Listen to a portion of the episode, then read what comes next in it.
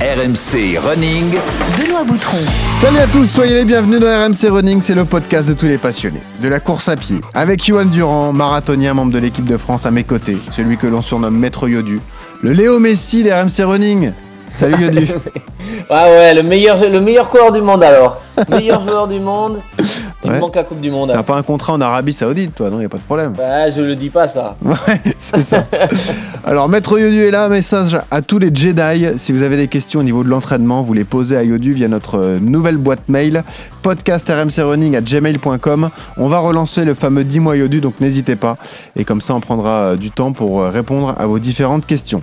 Yodu, deuxième hors-série consacrée aux UTMB World Series aujourd'hui. On va s'intéresser à la Mecque, ce qui fait le sel de cette organisation, le mythique UTMB Ultra Trail du Mont Blanc. Nous allons vous raconter l'histoire de cette magnifique épreuve, revenir sur les moments marquants et parler également des évolutions à venir. On a choisi la meilleure interlocutrice possible, Isabelle Viseux-Poletti, directrice des événements France UTMB, mais également fille des fondateurs de l'événement sera avec nous. La séance d'entraînement euh, sera également passionnante. Comment bâtir son plan d'entraînement pour préparer un ultra? On a choisi là aussi un coach spécialisé, c'est Moises Jiménez, trailer professionnel et surtout fondateur du site Verrun, coaching en ligne officiel de l'UTMB Mont Blanc et des événements France. Donc là encore, vous aurez plein de bons conseils pour vous lancer si vous voulez préparer un ultra. On vous rappelle, si vous aimez RMC Running, vous abonnez sur les différentes plateformes de téléchargement, Apple, Spotify, Deezer, vous laissez une note et un commentaire. On sort d'un mois record, donc on vous remercie une nouvelle fois. Et tout de suite, on vous demande d'enfiler vos baskets, d'attacher vos lacets. On vous emmène au pied du mythe. Voilà, moins de 10 secondes. On va vous laisser euh, eh bien, vivre justement ce départ avec ce public de Chamonix qui va pousser derrière ses athlètes. 2300 participants, 10 fois plus de demandes que de dossards disponibles. C'est quelque chose de dingue. hein. 170 km et 10 000 mètres de dénivelé positif.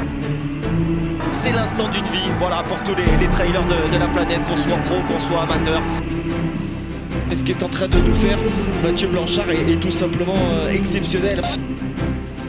à la première place Your 2022 UTMB champion, Kylian Jornet. Ah, ça donne des frissons, Yodu. Hein Cette musique, c'est fou. Ah, hein. la musique qui va bien. Ouais. Ah ouais, c'est Ah, dingue. c'est- dingue. Alors, la question qu'on va lui poser tout de suite, est-ce que ça lui donne des frissons encore aujourd'hui? Isabelle Viseux-Poletti, directrice des événements France UTMB avec nous. Salut Isabelle Salut Alors, ça donne toujours des frissons cette musique? Ah, c'est impressionnant. Je me faisais la réflexion euh, en, en écoutant là que, euh, que oui, euh, là, rien que de vous écouter, j'en ai les larmes aux yeux. Et, Ah, et magnifique. c'est fou parce que, effectivement, euh, ça, fait. euh, je l'ai vécu 19 fois et, on s'en lasse pas. C'est vraiment euh, toujours ce frisson du départ. C'est c'est indescriptible si on l'a pas vécu, je crois. Mais c'est beau parce qu'on on va aussi raconter un pan de ta vie. Euh, tu baignes dedans, toi, depuis plus de 20 ans. C'est une vraie histoire familiale. On va prendre le temps de raconter tout cela. On est également avec quelqu'un qui connaît bien l'UTMB et qui a parcouru euh, ben, de nombreuses courses euh, sur cette, cet événement. C'est Moïse Jiménez, donc, qui est avec nous, le fondateur du site Verrun. C'est le coaching en ligne officiel de l'UTMB Mont Blanc et des événements France. Salut Moïse Salut Ludo, enchanté. Euh, pardon, Benoît. Je suis très content d'être ici, merci. Eh ben nous, on est content te- d'être en ligne avec toi aussi. Tu es en direct des, des Canaries. Et toi aussi, j'imagine, ça t'a procuré quelques frissons. quoi. Ça- T'as des souvenirs qui remontent tout de suite euh, à la mémoire, Ouais, à la surface? Je pense que c'est une, resp- réponse euh, naturelle du corps, en fait. Euh, J'ai envie d'aller courir maintenant après la musique. C'est- vraiment, ça, ça touche. Bon, Yodu, tu veux te mettre au trail quand t'entends ça ou pas? Mais oui, non, mais Ouais. c'est des émotions. C'est vrai que ce moment de départ et d'arrivée avec cette musique, ça donne, euh, ouais, ça donne des frissons. ouais. C'est sûr. C'est emblématique. Bon, alors lançons cet épisode. Rappelons ce qu'est l'UTMB aujourd'hui. Isabelle, cela représente 7 épreuves de trail, 4 en ultra-endurance, traversées de 3 pays, 18 communes concernées. Et démarrons par la genèse de l'histoire, Isabelle. En octobre 2002, il y a plus de 20 ans, tes parents, Michel, Catherine et 7 autres personnes décident de créer une course de 150 km en individuel. Précision importante, c'est une épreuve qui existait déjà, mais elle se disputait à l'époque par équipe, avant 2002, hein, Isabelle. Ouais, avant l'accident du tunnel du Mont Blanc, effectivement, c'est le club, euh, le, club de Chamonix qui a organisé euh, depuis euh, quelques années déjà un, un relais. Moi, je l'ai fait une année euh, avec mon papa justement euh, en tant que participante quand j'étais euh, ado. Et, euh, et euh, ce tour se faisait, après, euh, ça représentait quelques équipes de relais qui, qui faisaient ça. C'était quand même assez anecdotique. Et, et cette épreuve a été arrêtée par l'accident tragique du tunnel du Mont Blanc. Eh oui. Et puis derrière, voilà, quand le tunnel a enfin réouvert pour réouvrir la, la, la connexion entre nos deux pays, qui est, qui est très forte hein, ici, euh, vraiment, euh, c'est euh, les, les deux, euh, les deux villes, Chamonix-Courmayeur, sont, sont sœurs, et donc c'était le plaisir de se retrouver. Mais l'épreuve n'a pas réussi à renaître dans son format originel, et c'est là que euh, il y avait les quelques épreuves d'ultra-endurance qui, qui existaient déjà à l'époque. Elles étaient très peu nombreuses, mais bon, la diagonale, il y avait euh, quelques courses. Je me souviens de la, la Fortige de Maurienne à l'époque que Mhm. euh, mon père euh, avait, avait parcouru. Et voilà, il s'est dit, bah, pourquoi pas, moi, je, je suis amoureux de ce paysage, de ce territoire. Et, et par contre, j'ai pas envie de le faire en relais. J'ai vraiment envie de, de vivre les sensations Eh du ouais. tour en entier tout seul et, euh, et envie d'embarquer euh, les copains dans cette aventure. Alors, justement, on rappelle que tes parents euh, tenaient une boutique de disques à Chamonix, donc passionnés de montagne, évidemment. Et dès que l'idée est mise en place, Catherine, ta maman, devienne- devient donc la première directrice. Les huit autres personnes concernées s'élancent dans cette course. D'ailleurs, pour la première édition en 2003, euh, vous espériez, enfin, tes parents espéraient 300 personnes. Finalement, 722 participants se sont inscrits. Et tout de suite, il y a eu, il y a eu de- forcément une, une appétence pour ce type de course. À l'époque, seulement 67 finishers. Ça semble loin tout ça, hein, Isabelle, c'est fou. Hein Ouais, alors euh, 67 finishers, c'est pas exactement Ah, vrai parce qu'on on- on n'avait pas encore eu le culot de dire euh, il y a, on fait le tour complet et il y a que ça qui compte et donc euh, on avait ouvert euh, trois arrivées possibles cette année-là. Donc euh, il y, a, y a quand même plus de coureurs que ça qui ont fini puisqu'il y en a qui ont fini à Courmayeur et d'autres qui ont fini en Suisse chez nos amis euh, à Champais. Mais effectivement, il n'y en a que 67 qui ont relevé le défi euh, complet de faire le tour en entier avec en plus des conditions météo qui étaient assez dantesques pour cette première édition. Voilà, exactement. Est-ce que Michel fait partie des 67 Tout à fait. Ah, Michel bravo fait partie des Quel 67. champion, ce Michel Poletti. Fantastique. Euh, Raconte-nous comment ça s'est passé pour eux à l'époque. Comment le parcours a été dessiné euh, Qui a décidé? Est-ce que les communes ont été difficiles à, à convaincre? On rappelle, le projet est assez simple sur le papier. C'est en fait le tour complet du massif du Mont Blanc, qui est le plus haut sommet d'Europe, hein, évidemment. Euh, c'est devenu aujourd'hui la mecque européenne de l'ultra. Mais est-ce qu'à l'époque, ça a été facile de convaincre tout le monde d'organiser cet événement, Isabelle? Alors, le parcours, c'était pas très compliqué puisqu'il y a le sentier du Tour du Mont Blanc qui existe depuis de nombreuses années et, avant même ces, euh, ces 20 ans. Donc, euh, donc le parcours était assez euh, logique en suivant globalement, avec quelques variantes, mais en suivant globalement euh, les sentiers du Tour du Mont Blanc. Euh, L'aventure, je dirais qu'on est vraiment dans un territoire de pionniers, de montagnards. Donc euh, non, globalement, tout le monde a été assez... euh, assez enthousiaste à l'idée de mettre ça en place. Après, euh, c'était un gros défi d'organisation, puisque effectivement, euh, 18 communes traversées qui sont toutes parties prenantes dans l'organisation, qui, sont toutes euh, euh, investies de l'organisation sur leur territoire. Donc, euh, les, le ravitaillement sur leur territoire, le balisage sur leur territoire, c'est tous les communes qui, euh, qui prennent ça à bras le corps et, et qui le font très très bien. Donc oui, la coordination de tout ça, c'était un chantier euh, Ouais. assez dantesque, mais mais il y avait énormément de passion, énormément d'envie et, euh, et du coup, euh, ouais, ça s'est fait euh, assez naturellement. finalement. Parce qu'il y a un aspect à ne pas négliger, évidemment, je pense que ça a été au centre de vos préoccupations dès le début, c'est l'aspect sécuritaire. Euh, évidemment, Isabelle, on n'envoie pas des gens comme ça dans la montagne euh, euh, sans s'assurer que tout se passera bien pour eux. C'était au cœur du projet, ça, la, sécu- la sécurité pour tous les trailers qui, qui s'élanceraient justement sur ce magnifique défi? Alors le suivi de la course, oui, a toujours été au, cœur du projet avec l'informatique et le, suivi de nos coureurs qui, qui fait vraiment partie de notre ADN, parce que mes parents, ils n'étaient pas que euh, possesseurs d'un magasin de disques, ils avaient aussi une société d'informatique à l'époque. Et, et moi, je suis informaticienne de formation.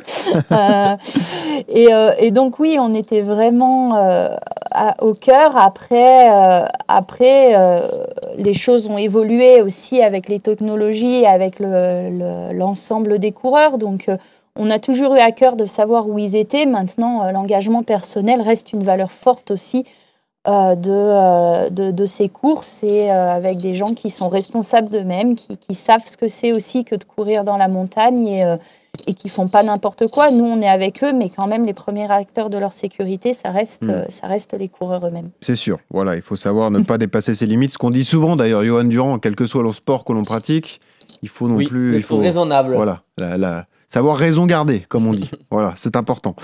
Ce qui est dingue avec euh, cette course, c'est la, la croissance exponentielle finalement, Isabelle, parce que je le disais, donc 722 participants en 2003, 1400 en 2004, 2000 en 2005. Euh, ça va grimper comme ça crescendo. Au début, comment ça marche? C'est plutôt du bouche à oreille, c'est euh, les souvenirs que certains racontent qui donnent envie à d'autres? Euh, Est-ce qu'il y a un peu de publicité? Comment on vend l'événement? Parce que même vous, je crois, à l'époque, avez été surpris par la croissance qu'a pris l'UTMB à ce moment-là, quoi. Bah, je pense qu'il y a, plusieurs ingrédients. hein. Pour faire une bonne recette, il faut tous les ingrédients. Donc le, plus important, c'est d'avoir eu la bonne idée au bon endroit au bon moment. Je Ouais. pense que euh, l'alchimie ouais. était là à ce moment-là. Voilà, il y avait euh, un début d'appétence pour ce genre de, de discipline et puis euh, l'attractivité de la zone, plus ce que mes parents ont su mettre dans, dans cette alchimie en termes d'émotion, etc. Donc vraiment la bonne idée au bon endroit au bon moment. Et puis après, euh, après, euh, après oui, il y a, un peu de publicité. Il y a l'utilisation euh, dès le début euh, des technologies qui étaient émergentes à l'époque. hein. Internet, c'était juste balbutiant quand on a commencé. Et pour autant, dès le début, on a mis un site internet, on a mis des inscriptions en ligne. Et, ça aussi, c'était certainement le, bon, la bonne méthode au bon moment, même si c'était assez innovateur à ce moment-là. Et puis, euh, et puis voilà, ensuite, euh, oui, le bouche à oreille, euh, les émotions, l'intérêt que tout le monde a vu dans la course qui fait que ben, globalement, tout, la, la dynamique positive s'est mise en marche euh, avec les coureurs. C'est vrai, on parlait d'histoire de timing, de développement d'Internet notamment. Euh, Il y a cet événement marquant en 2008, 2500 places, prise d'assaut en seulement 8 minutes. Voilà, ça prouve un peu l'engouement que ça avait euh, suscité. D'ailleurs, c'est à partir de cette année-là que vous allez instaurer des points. On y reviendra euh, évidemment, et puis même des tirages au sort à partir de 2009 parce que ça devenait évidemment incontrôlable. Mais surtout 2008, c'est le premier bouleversement parce qu'il y a un jeune gamin de 20 ans qui va venir, qui va se pointer et qui va gagner, un certain Kylian Jornet. Et ça aussi, on, on par- on parle de boom. Enfin, je sais pas ce qu'en pense euh, Johan Durand, mais euh, c'est comme ça aussi qu'on a tous connu l'UTMB en voyant ce ça, gamin de c'est des 20 têtes ans des Voilà. font. Ouais. tout maigre Exactement. débarquer et gagner comme ça une course comme ça. C'est enfin, Kylian Jornet, on l'a découvert là aussi, euh, Yodu. hein. Oui, non, non, ah ouais, complètement, ouais, ouais, ouais. Et euh, bah, moi aussi, j'ai découvert Kylian là et l'épreuve euh, à ce moment-là, puisque moi, je venais, je venais de la piste et c'est vrai que le trail à l'époque, c'était quand même, euh, un monde, pas un monde à part, mais c'était moins médiatique qu'aujourd'hui. Et c'est vrai que c'est à ce moment-là qu'on a connu Kylian. Et c'est vrai que quand tu parles de grands événements, il y a souvent aussi une tête d'affiche, quelqu'un comme ça qui va Bien te sûr. faire émerger l'événement. Et pour le coup, on est, on est l'exemple. Vous l'avez mesuré tout de suite, Isabelle, l'effet Jornet sur euh, votre événement? Je sais pas dire, ah oui, le, sur le côté euh, rajeunissement, euh, c'est certain, puisque effectivement, euh, avant Kylian, le trail était un peu perçu comme euh, le sport euh, un peu des quadras, en fait, hein, qui était euh, le moment où on commençait, et, et jamais on avait imaginé que, que les jeunes euh, pouvaient venir performer sur ce genre d'épreuve. C'était un peu plus le truc, vraiment, euh, quand tu es plus capable d'aller vite, tu commences à aller longtemps. Euh, et, et, euh, et, lui est arrivé avec euh, cette fraîcheur et cette capacité à aller vite et longtemps Ah qu'on ouais. n'avait pas vu avant lui. Euh, voilà, après l'effet médiatique, oui, a commencé à augmenter avec lui, mais je dirais que euh, avec Kylian et puis les, les autres athlètes élites après lui, euh, c'est un peu euh, du, euh, du gagnant-gagnant. Finalement, euh, la notoriété de l'épreuve a fait leur notoriété et Bien leur sûr. notoriété a fait celle de l'épreuve. Donc, on s'est euh, on s'est auto-nourri sur, euh, sur cette capacité à, à devenir de plus en plus intéressant et médiatique pour, Eh oui. pour un grand nombre. C'est du win-win, hein, du gagnant-gagnant pour tout le monde évidemment, parce que euh, eux s'en servent pour développer, comme tu dis, leur notoriété, et puis vous, ça vous, ça vous, ça vous permet d'avoir des têtes d'affiche euh, auxquelles on peut s'identifier. D'ailleurs, c'est intéressant de faire réagir euh, Moïse qui est avec nous. Donc euh, Moïse qui est, vénézuélien au départ. Moïse, tu as également vécu au Chili, tu, as- tu as rejoint ensuite la France, tu y as fait tes, études.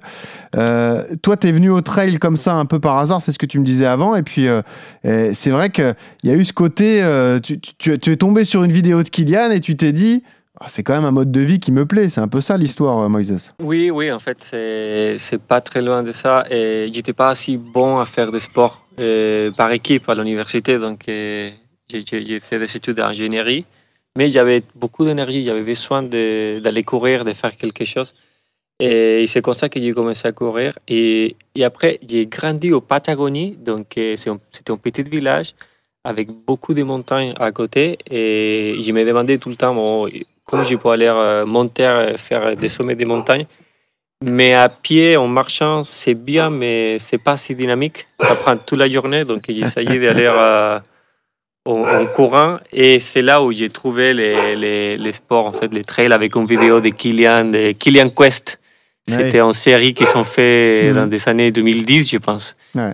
Et ceci m'a en fait, aidé à ouvrir en fait, mes imaginations, en fait, comprendre que tu peux courir en montagne. C'était en, en espèce de rupture mentale pour moi, c'était incroyable. Et voilà, exactement. Euh, c'est un peu comme ça qu'on a, qu'on a découvert euh, tout ça. Isabelle, pour en revenir à cette période, donc 2008, 2009, 2010, euh, là, on le disait, en 2009, il y a l'instauration du tirage au sort. Comment vous limitez le nombre de places déjà? Comment vous décidez, bah voilà, en 2009, désolé, mais on va accueillir que 2500 participants. Comment ça se fixe cette règle alors à l'époque? Alors, euh, il y a une réponse euh, très administrative qui est les autorisations qu'on Ouais. a au niveau de la préfecture, D'accord. puisqu'on n'a pas le droit Ouais. euh, d'envoyer euh, trop de monde. Et puis, il y a une réponse qui est un peu plus euh, responsable aussi, qui est de dire, bah voilà, on est quand même sur, sur un environnement qui est, c'est pas des, pas des routes, des chaussées bitumées de 4 mètres de large, hein, c'est des petits sentiers. Et donc, euh, même si euh, on est convaincu et on l'est toujours que euh, on n'abîme pas la montagne en courant sur les sentiers, dès lors qu'on est en capacité de comprendre qu'il faut rester sur le sentier et pas aller n'importe où, Mm. euh, bah, malgré tout, euh, ça permet pas d'accueillir euh, non plus euh, 30 000 personnes dans des conditions de course qui restent, euh, qui restent bonnes pour tout le monde. Il faut pas créer de bouchons, il faut que, que, que le territoire soit en capacité d'absorber le nombre de coureurs qu'on met dessus. Et donc, et donc voilà, la limite s'instaure assez naturellement entre la limite administrative et ce que raisonnablement on peut se permettre de faire pour que ça reste un moment euh, de plaisir et de passion pour euh, tous ceux qui le pratiquent. Et là où je pense, vous avez pris le bon virage, et à mon avis, Johan ira dans mon sens, mais euh, vous avez mis en place la méritocratie, le système de points, contrairement à ce qu'on peut voir parfois sur certains marathons où on parle de tirage au sort, où parfois même il faut euh, euh, s'investir auprès d'une association caritative et, trouver des, des fonds. Ce n'est jamais une histoire d'argent pour vous, c'est une histoire de points et de méritocratie aussi. Il y a du tirage au sort qui est effectué parce qu'il y a tellement de demandes, c'est normal, mais même dans votre tirage au sort, ce qui est sympa, c'est que lorsqu'on est refusé une première fois, on double ses chances pour la deuxième fois. Et si on est refusé une deuxième fois, on est qualifié d'office pour la troisième. Donc oui, il y a du tirage au sort. Mais si on est vraiment motivé, si on s'investit à fond, on a de fortes chances de participer à l'UTMB. C'est ce qui est bien dans votre épreuve, Isabelle, en fait. Oui, alors euh, ce système de points et de doublage et de garantie, c'était le système avant. Maintenant, il a un petit peu changé avec les World Series, mais je pense qu'on y reviendra peut-être après. Ouais, ouais. Après, oui, la, la volonté de mettre les... Le tirage au sort, on n'avait juste pas le choix parce que, euh, en fait, en 2008, euh, avec les, les inscriptions à 8 minutes, comme vous le rappeliez, euh, on était arrivé sur un tirage au sort technologique, c'est-à-dire qu'en fait, euh, bah, si tu n'avais pas la bonne connexion, le bon moment, euh, tu perdais tes chances. Et ça, on trouvait ça inadmissible. Euh, on voulait vraiment que ça soit quelque chose de juste. Donc, euh, bah, quitte à devoir faire un tirage au sort parce qu'on n'avait pas le choix, autant le faire qui euh, donne des chances euh, égales à tout le monde et pas, euh, et pas dépendante de la qualité de sa connexion Internet. Ouais. Euh, et de la zone du monde où il habite, parce que bah, forcément, euh, sinon, il y en a pour qui c'était le milieu de la nuit, il y en a pour... euh, donc, donc voilà. Et après, les points, ça partait du constat qu'on disait, c'est quand même vraiment trop dommage d'avoir des coureurs qui qui ont pas encore le niveau de faire cette épreuve, et il n'y a pas de honte à le dire, c'est normal qu'il y ait des gens qui ne soient pas encore capables à un moment donné de faire des épreuves aussi longues, qui in fine prennent la place de gens qui puissent être en capacité de terminer. Ah oui. Et donc, euh, on- avec les points, ça permettait de, de garantir que les gens étaient allés faire leur expérience, euh, se rendre compte de ce que ça représentait euh, sur d'autres événements, parce qu'il y a plein de, il y a maintenant des milliers de beaux événements de par le monde, euh, et que euh, une fois qu'ils étaient prêts, une fois qu'ils avaient acquis l'expérience, à ce moment-là, ils venaient chez nous avec une bonne capacité de finir. Évidemment, c'est jamais garanti de finir ce genre d'épreuve, mais l'ensemble des coureurs qui prennent le départ sont normalement en capacité de le faire, chacun à sa vitesse.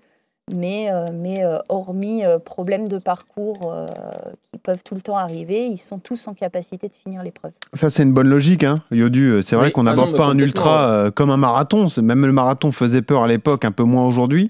Mais Ouais. il- il faut se préparer. On peut pas arriver les mains dans les poches sur ce type d'épreuve, quoi, c'est sûr. Ah bah surtout sur l'UTMB, là on est sur 170 km Ah oui. avec presque 10 000 mètres de dénivelé. euh, là on va pas, on va pas aux champignons. Là, c'est là, c'est très très difficile. Donc euh, Ouais. non, c'est très bien d'avoir mis en place ce système pour justement euh, faire un peu permettre aux gens aussi d'aller s'aguerrir sur d'autres courses, de prendre confiance et de venir après une fois euh, avec un minimum de préparation. Mais juste un, un point sur le système actuel, Isabelle, parce que ça intéresse certainement ceux qui nous écoutent, qui aimeraient un jour y participer.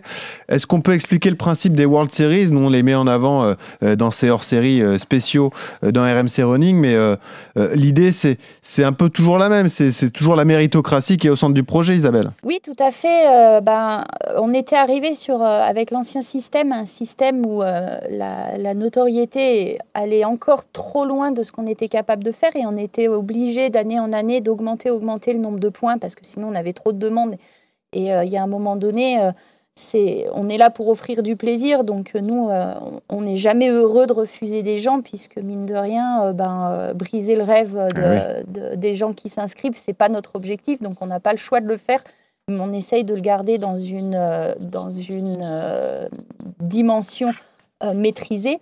Et donc, on était arrivé à devoir augmenter, augmenter euh, le nombre de points à un niveau qui devenait dangereux pour la santé, puisque du coup, on instaurait euh, l'obligation de presque trop courir euh, à nos coureurs pour pouvoir venir chez nous.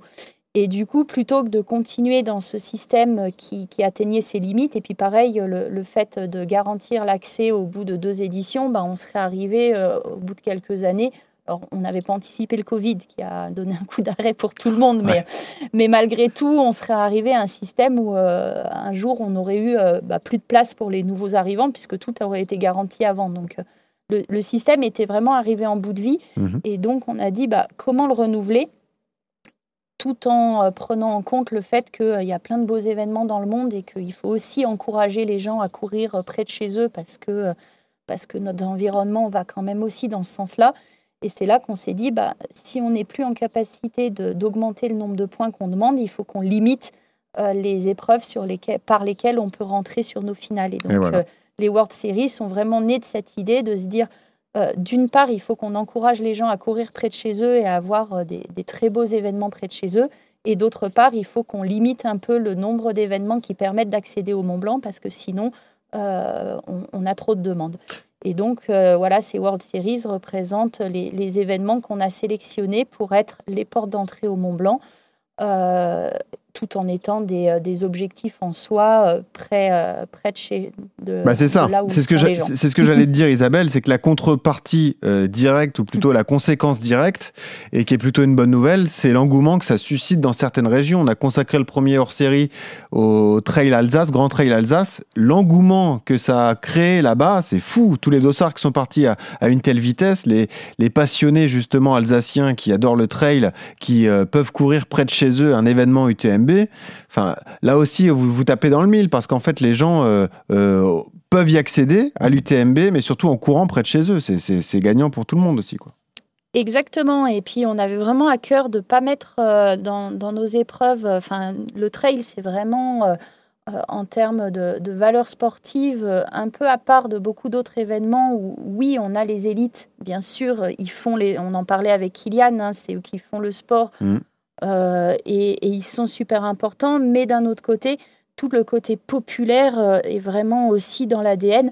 Et, euh, et c'est vraiment important pour nous que n'importe qui se dit un jour, qui se dit ah bah j'ai envie de le faire, Mm. puisse construire son parcours et se dire oui je le ferai. C'est pas réservé à des zéniths. N'importe qui qui a envie de courir et qui est capable de, de, de s'astreindre au plan d'entraînement et vous en parlerez après, euh, qui va bien pour arriver à ce niveau-là, peut se dire qu'il le fera. Il y a, Alors. il y a un moment, il n'y a pas de prédisposition génétique et donc le, le parcours de euh, devoir euh, collecter des running stones pour ensuite faire le Mont Blanc est vraiment accessible à n'importe qui. Isabelle, question concrète. je suis coaché par Johan Durand. Je fais du marathon, du Ah. semi, etc. Et imaginons, je me fâche avec Johan. Ou alors, j'ai envie de Ouais. passer sur trail immédiatement. Je me dis, mon rêve, mon but désormais, c'est un jour de participer à l'UTMB. Donc là, on est en mai 2023. Et je me dis, c'est mon rêve, mon prochain objectif. Concrètement, en combien de temps je peux y arriver, justement, arriver à décrocher mon dossard pour l'UTMB Combien de points il va me falloir? Et euh, combien d'épreuves je vais avoir à disputer pour pouvoir décrocher ce précieux sésame? Comment ça se passe, si on rentre dans le concret, Isabelle? Alors moi, j'ai tendance à dire, euh, je, le temps exact, je sais pas, parce que ça va dépendre Oui, du temps dépend, de préparation Oui, euh, des gens.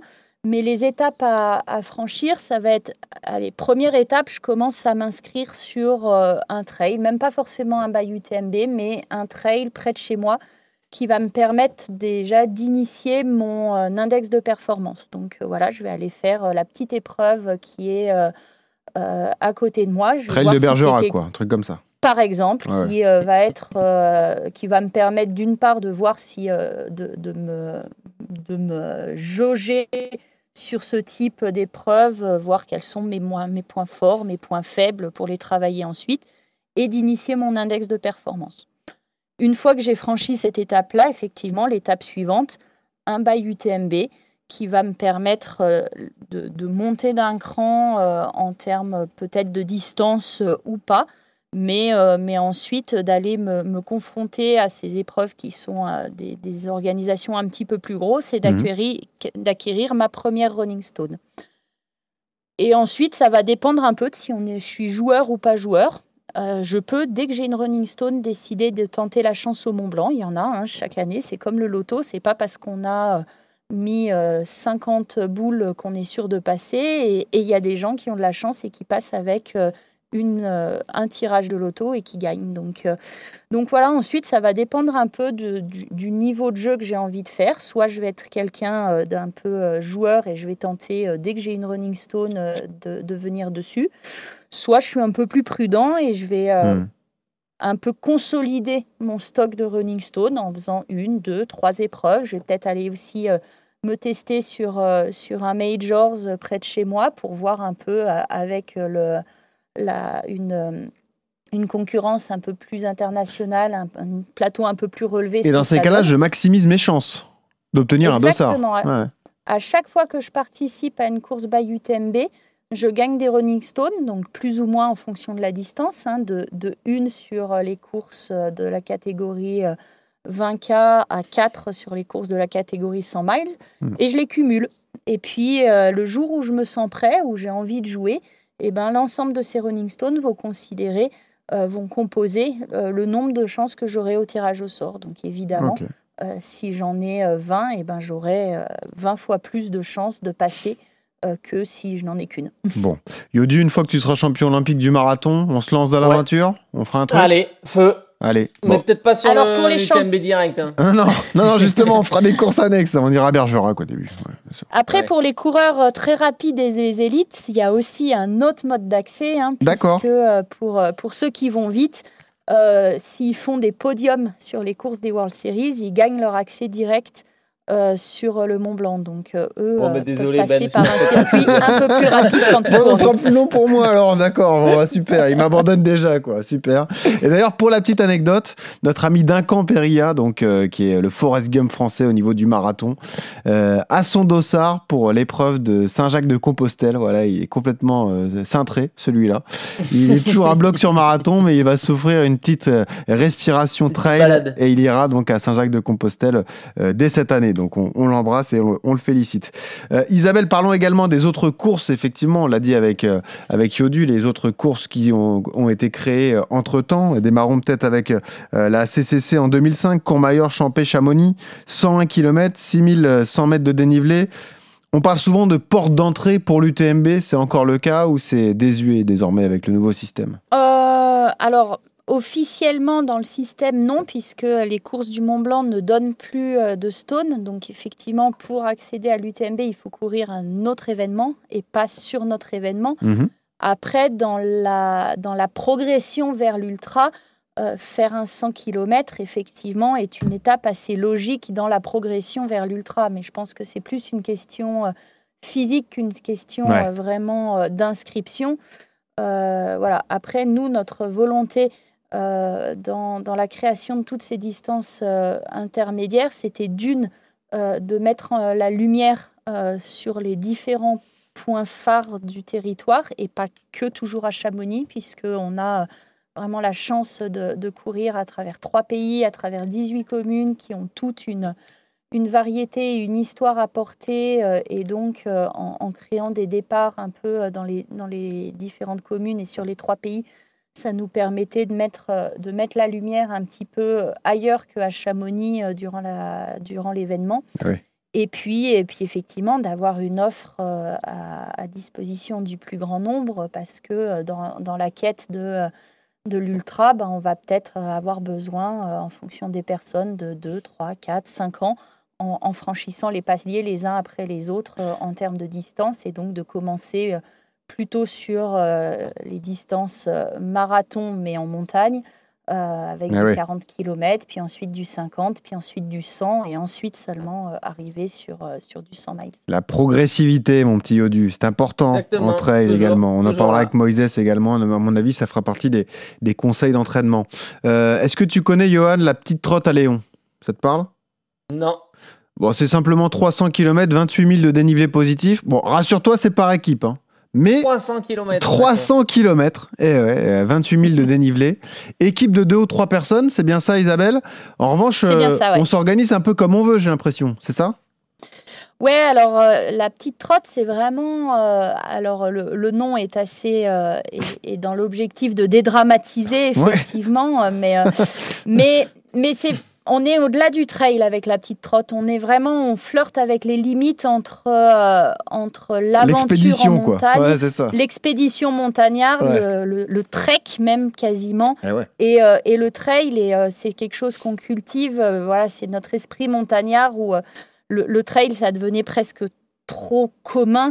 Et, par la petite trotte, avec la petite trotte, on allait vraiment explorer de nouveaux horizons, des sentiers aussi qu'on peut pas se permettre d'emprunter avec, euh, avec 2000 euh, coureurs euh, et des gens qui n'ont pas encore une expérience montagnarde trop très importante. Mhm. Et donc, effectivement, la petite trotte, c'est vraiment une aventure en montagne. D'ailleurs, c'est une épreuve qui n'est pas chronométrée. Voilà, c'est ça. Vraiment, l'objectif, c'est c'est de vivre une grande aventure en parcourant les, les sentiers les moins utilisés que nos massifs ont à nous, offrir et s'en mettre euh, plein les yeux. Quoi. On peut citer également euh, bah, la TDS hein, sur la trace des Ducs de, Savoie, l'OCC. Et puis depuis 2016, 2016, 2018, 2022, vous avez ouvert des, des plus courtes distances, hein, la Youth Chamonix-Courmayeur, la MCC, donc de Martigny-Combe à Chamonix, 40 km 2300 de dénivelé. Et puis l'an dernier, l'ETC, l'expérience Trail Courmayeur, 15 km 1300 de dénivelé.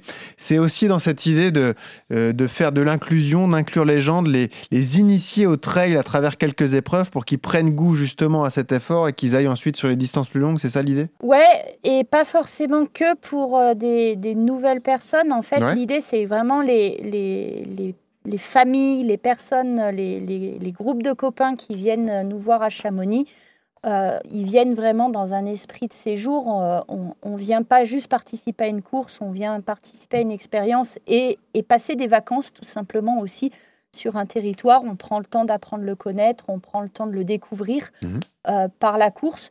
Et du coup, on a quand même beaucoup de, beaucoup de coureurs qui viennent en famille, qui viennent en groupe. Et, et, ces familles qui les accompagnent, alors ils découvrent le territoire euh, par, euh, par l'accompagnement qu'ils vont faire de leurs coureurs sur les grandes courses, mais pas que. Et donc l'idée était vraiment que quand, quand une famille vient à Chamonix, et eh ben, il y ait euh, le, temps fort, le, moment de gloire pour, euh, pour chacun des membres de la famille. et donc, effectivement, eh ben, euh, il y, a, y, a, le moment des jeunes avec soit les mini pour les, les tout jeunes, soit, soit la YCC pour un peu plus les ados et les, et les jeunes adultes. Et puis ensuite, la MCC pour nos bénévoles ou le TC pour que bah, l'accompagnant puisse aussi avoir son petit moment à lui euh, où euh, lui aussi, il devient le coureur euh, et inversement, son coureur devient son accompagnant. Et qu'on puisse un peu s'échanger comme ça pour que vraiment euh, tout le monde ait son, son moment à lui sur, euh, sur euh, la semaine ou les deux semaines Hmm. que euh, les gens vont venir passer sur notre territoire. Alors, sur ces 15 jours, on va en parler. Yodu, moi, ça me va bien la YCC hein, pour l'instant. C'est ce que Euh, tu veux. C'est c'est bon, c'est pour toi? Alors le TC plutôt parce que Y euh, c'est vraiment c'est il faut avoir moins de 20 ans pour la Y. Voilà, c'est pour les qui, jeunes. oh. qui vous dit, qui te dit, Isabelle, que j'ai plus de 20 ans? Bah, globalement, le temps d'études pour arriver à ton poste fait que j'ose imaginer Bonne que. déduction, bravo, c'est vrai. Euh, sur, sur ces sept épreuves, l'ensemble des épreuves donc de, de ce magnifique moment du TMB donc au- dans le mois d'août euh, évidemment, ça représente combien de coureurs alors au total en ce moment là en Alors, 2022, par euh, on est euh, un- autour de 11 000 à peu près. 11 000 coureurs, c'est fou quand même. hein. Ça c'est le, Ouais.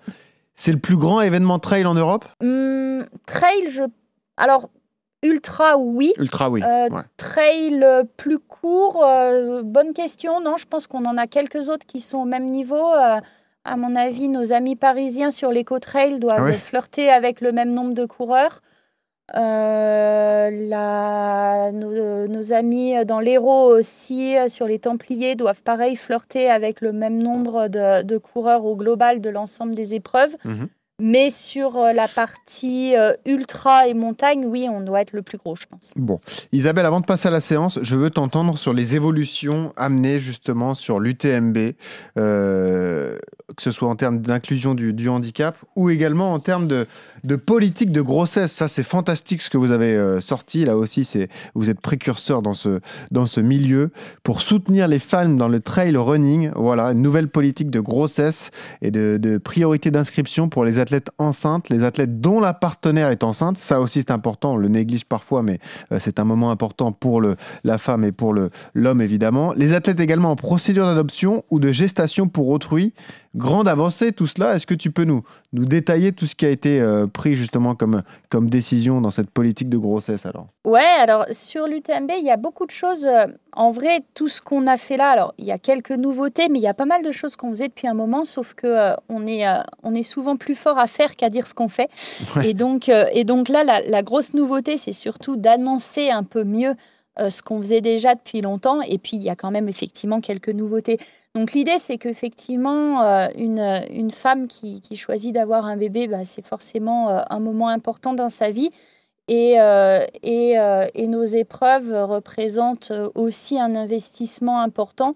Donc, euh, il faut leur donner la capacité de, bah, mettre entre parenthèses leur progression, euh, mais pas de repartir à zéro euh, quand elles seront en capacité de le faire. Et donc, euh, l'idée, c'est, bon, d'une part, de pouvoir euh, annuler ou reporter leur participation sans perdre leur chance d'accès. Euh, donc euh, voilà, si euh, elles ont euh, collecté leur Running Stone et qu'elles ont eu la capacité d'arriver au Mont Blanc, bah, elles repartiront pas de zéro et elles pourront simplement euh, revenir sans repasser par toute la procédure euh, dès que dès qu'elles se sentiront prêtes à le faire. Euh, et, euh, et pareil pour les hommes, effectivement, euh, qui, euh, qui les accompagnent, même si euh, la durée est un petit peu moins longue, puisque euh, bah, autant euh, un, Oui. un nouveau papa va pouvoir se remettre à l'entraînement Oui, un peu plus rapidement que, que sa compagne, Bien là sûr. où une nouvelle maman a besoin de euh, un peu plus de temps avant de pouvoir revenir euh, à, à sa pratique. Question bête. Euh, un running stone, ça se transmet pas. Non, un C'est running- individuel et ne- c'est et voilà. C'est voilà. On Exactement. peut pas le revendre, Et, on peut euh, pas. Non, on trouve pas ça mais sur le ça bon coin. Non.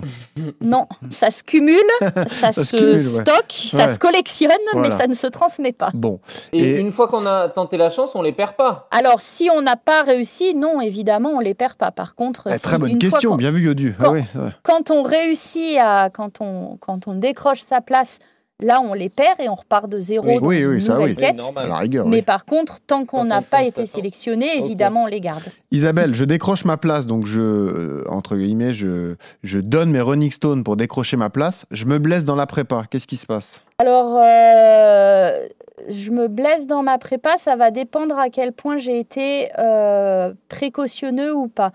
J'ai pas été précautionneux et j'ai pas souscrit à une assurance. D'accord. euh, bah, on va être quand même euh, conciliant et on va euh, te redonner la moitié de tes running stones parce que bah, voilà, t'as- tu as investi euh, tes stones, tu t'es blessé, euh, tu repars pas de zéro, on t'en rend la moitié.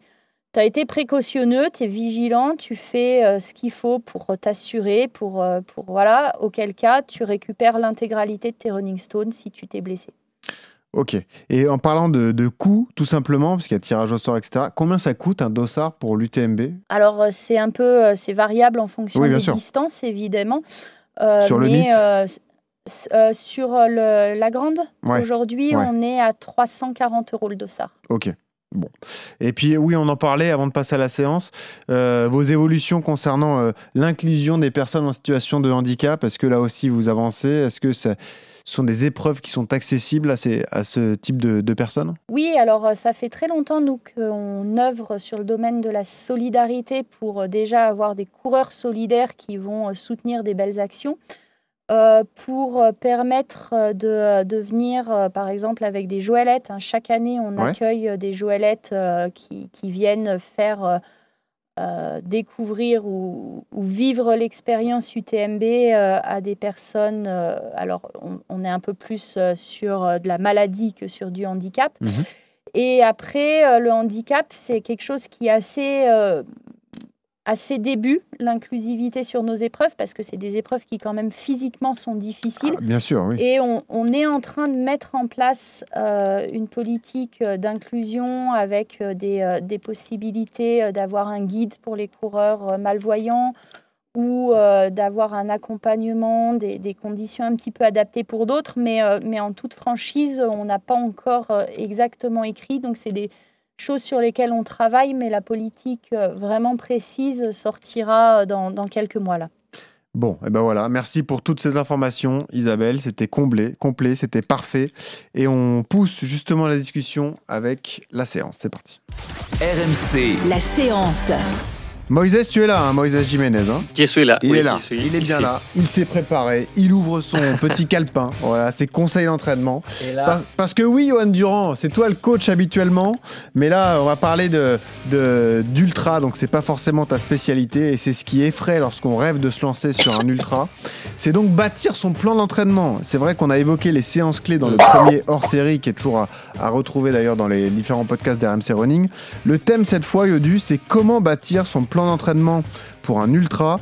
Et Moïse, on t'a invité parce que tu es euh, le fondateur du site Verrun et vous, vous en avez fait une vraie spécialité. C'est-à-dire que, un peu à la manière de ce qui se fait sur marathon, vu vous, vous, pouvez livrer aussi clé en main un plan d'entraînement pour un ultra. hein. C'est ça l'idée. Et plus qu'un plan d'entraînement, en fait, on donne aussi euh, la capacité d'avoir un coach qui check ton entraînement, ton progrès, et ton commentaire euh, sur l'application chaque semaine. Donc, euh, chaque semaine, il y a un coach qui s'assure et se rassure en fait que tout va bien. Donc, euh, que tu n'es pas prêt à te blesser ou que Mhm. tu n'es pas euh, dans les chemins de faire les overtraining, donc que tu fais plus que ton corps peut assimiler, tu vois. Donc, euh, avoir en balance, c'est super important. Et c'est là que la guidance d'un coach euh, humain, c'est important. Donc, on fait un mélange, on fait un plan c'est spécifique pour une course Ouais. Et la, la guide, euh, la guide d'un coach qui est... C'est pas un coach d'intelligence artificielle. hein, Non, il y a un vrai humain qui discute avec toi. Voilà, c'est vraiment quelqu'un. bien sûr, c'est pas artificiel tout ça. Euh, parce que moi, je suis, Ouais. je suis allé sur VRRun, donc j'ai regardé un petit peu vos plans. Donc c'est aussi une application, vous pouvez y aller. Et j'ai regardé pour un ultra. Donc pour vous, vous préconisez un plan de 20 semaines hein, pour un ultra, avec quelques conseils euh, au départ. Donc 20 semaines, en moyenne 110 km par semaine, ce qui représente 13 heures d'entraînement. C'est à peu près ça, euh, je crois, Moïse. Bon, en fait, c'est une progression. Parce que si tu viens, par exemple, et tu fais pas, et tu, tu cours 4 heures par semaine et tu fais 30, 40 bornes par semaine, et maintenant, on ne peut pas te mettre dans son plan de 11 heures et 5 km. Ouais. Parce qu'en en fait, tu, tu vas faire une ou deux semaines, mais après, c'est fini.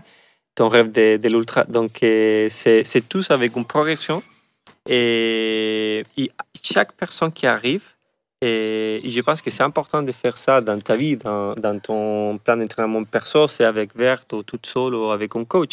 Tu arrives et, et il faut comprendre l'objectif, il faut comprendre la, ton capacité, ton état physique maintenant, ton capacité d'être entraîneur, parce que si tu es Ah oui. deux petits enfants et on travaille full time, bon, tu peux pas faire peut-être euh, 10, euh, 10 heures par semaine, tu peux faire 6.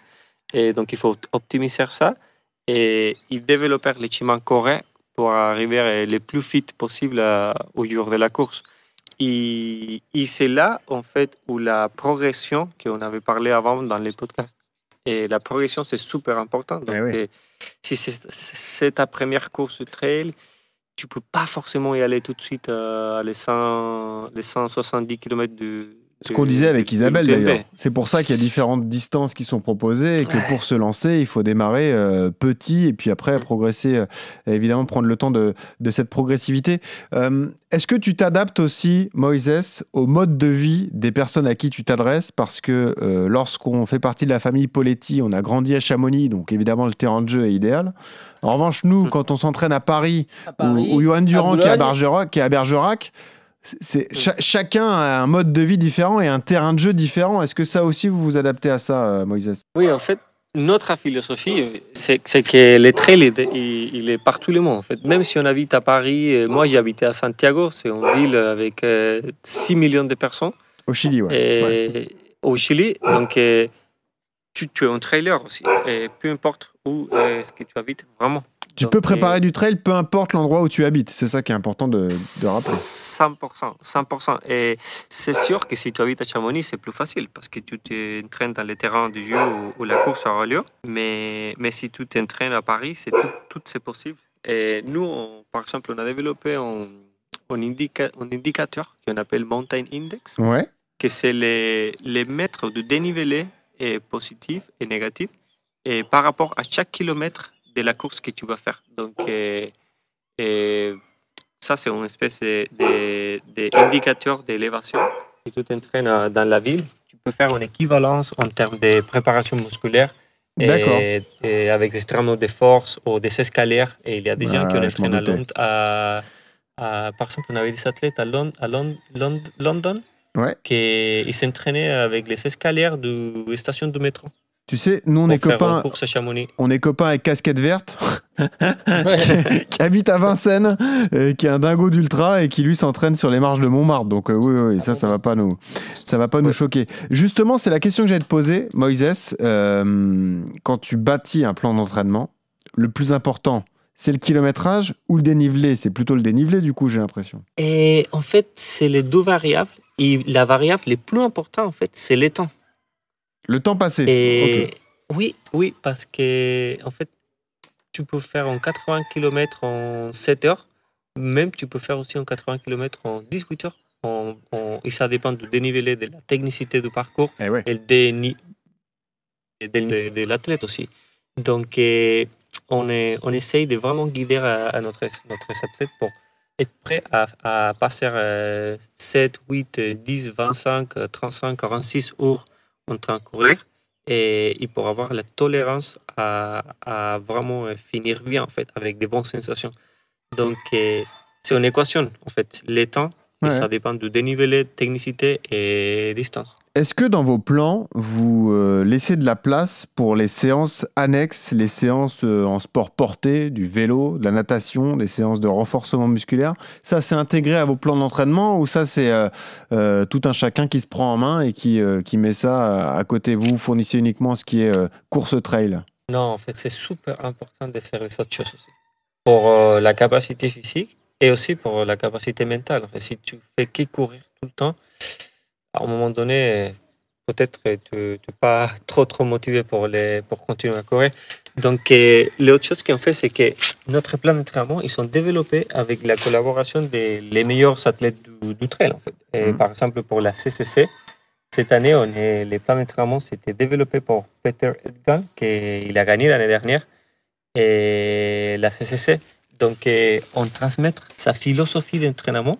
Ça ne ça, ça signifie pas que tu vas faire les mêmes séances que Peter, parce que, bon, on n'est tous pas à la même capacité, mais euh, tu t'entraînes avec sa philosophie. Et il y a des athlètes qui font plus de vélo, et des athlètes qui, font du yoga, et qui utilisent la natation comme un sport euh, de, cross-training. Donc, euh, tout ça, euh, c'est possible d'avoir dans les plans.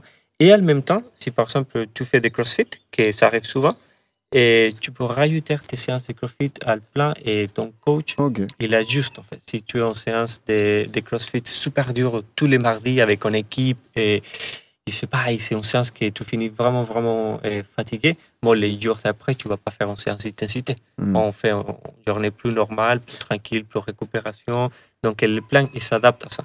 Tu sais, mon coach, moi, c'est Johan Durand. Il met pas trop de crossfit. Il met des côtes, ça, il adore. Il Ouais, met. non, mais il parce met- que t'es pas. t'es- J'ai Ouais. vu ton gabarit, t'es pas, t'es pas adapté pour le crossfit.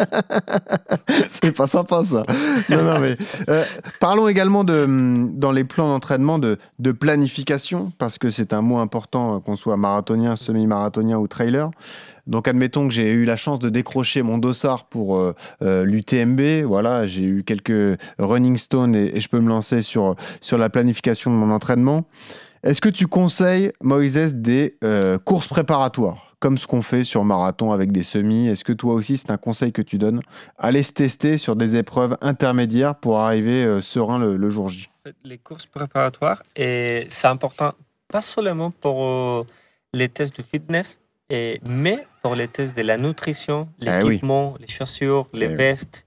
Et parce qu'en fait, si tu as un petit truc, tu vois, qui, qui te brûle, ou qu'il n'est pas confortable, la nutrition, ça va pas, ok, tu peux, tu peux, tu peux faire euh, 2 ou 3 heures avec, mais 25 heures euh, ou 30 heures avec une chose qui te gêne, c'est pas, c'est pas idéal. Donc, euh, on, essa- on essaye de tester tous les facteurs pour pas avoir des surprises à la jour.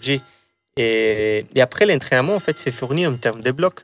Donc, par exemple, tu es inscrit à l'UTMB cette année, tu commences avec un bloc de- d'entraînement basse. Donc, on développe la force, on développe et un peu de l'économie des courses, tu vois, que tu fais des séances de côte, des 100 mètres, des 200 mètres, des 400 mètres, et pour avoir la force et la puissance.